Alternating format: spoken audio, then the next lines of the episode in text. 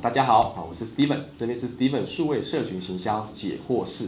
数位行销的预算呢，以最新的数据哈，在台湾市场全部网络的行销预算占全部的行销的预算来说，已经差不多百分之七十了。数位的使用在全球里面，台湾是数一数二，所以也意思是说，您第一个先花百分之七十到八十的行销预算在网络这边是目前的常态，所以您如果落后的话，请一定要补过来，这是第一个关键点。第二个部分是网络行销的饼又是一块的圆，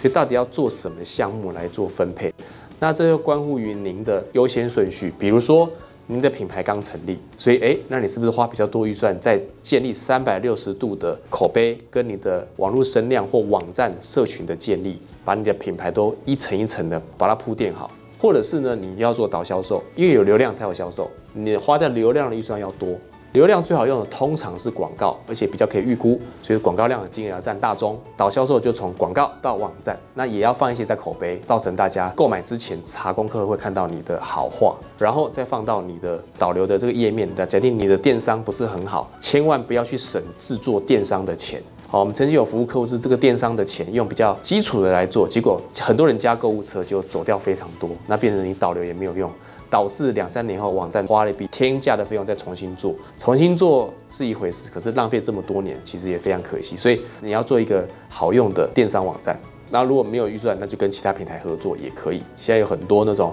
就是可以上架的啦，或者是它可以协助你开店这种的，至少它是很多人认为它是好做的。除了根据你的目标决定你的预算之外，还有一个叫做愿不愿意花啦。这预算的高低，其实建议是说，如果你可能还没有那么完整建立品牌零到一的情况下，你的品牌预算要多嘛。那在你往下一个期间是你要什么创造差异化，所以你要沟通到你的产品跟别人的产品。或你的品牌跟别人的品牌哪里是更优势的地方，所以这时候也需要很多 communication，你要做很多 content，所以你就要把预算在 content 这边。再来是你可能慢慢的就是你要建立你的品牌的高度，建立品牌价值，所以把预算放在建立品牌价值里面。所以这些是跟阶段都有关系。那当然也是回归到建议说。可以让专业的行销代理商来帮你做这预算的分配，找到一间信任的，然后从第一年画第二年、第三年，因为这些很多东西是要多年重复累积奠定的，有些是要分阶段慢慢往上的。那有这样的行销公司可以帮你这边做分配，谢谢。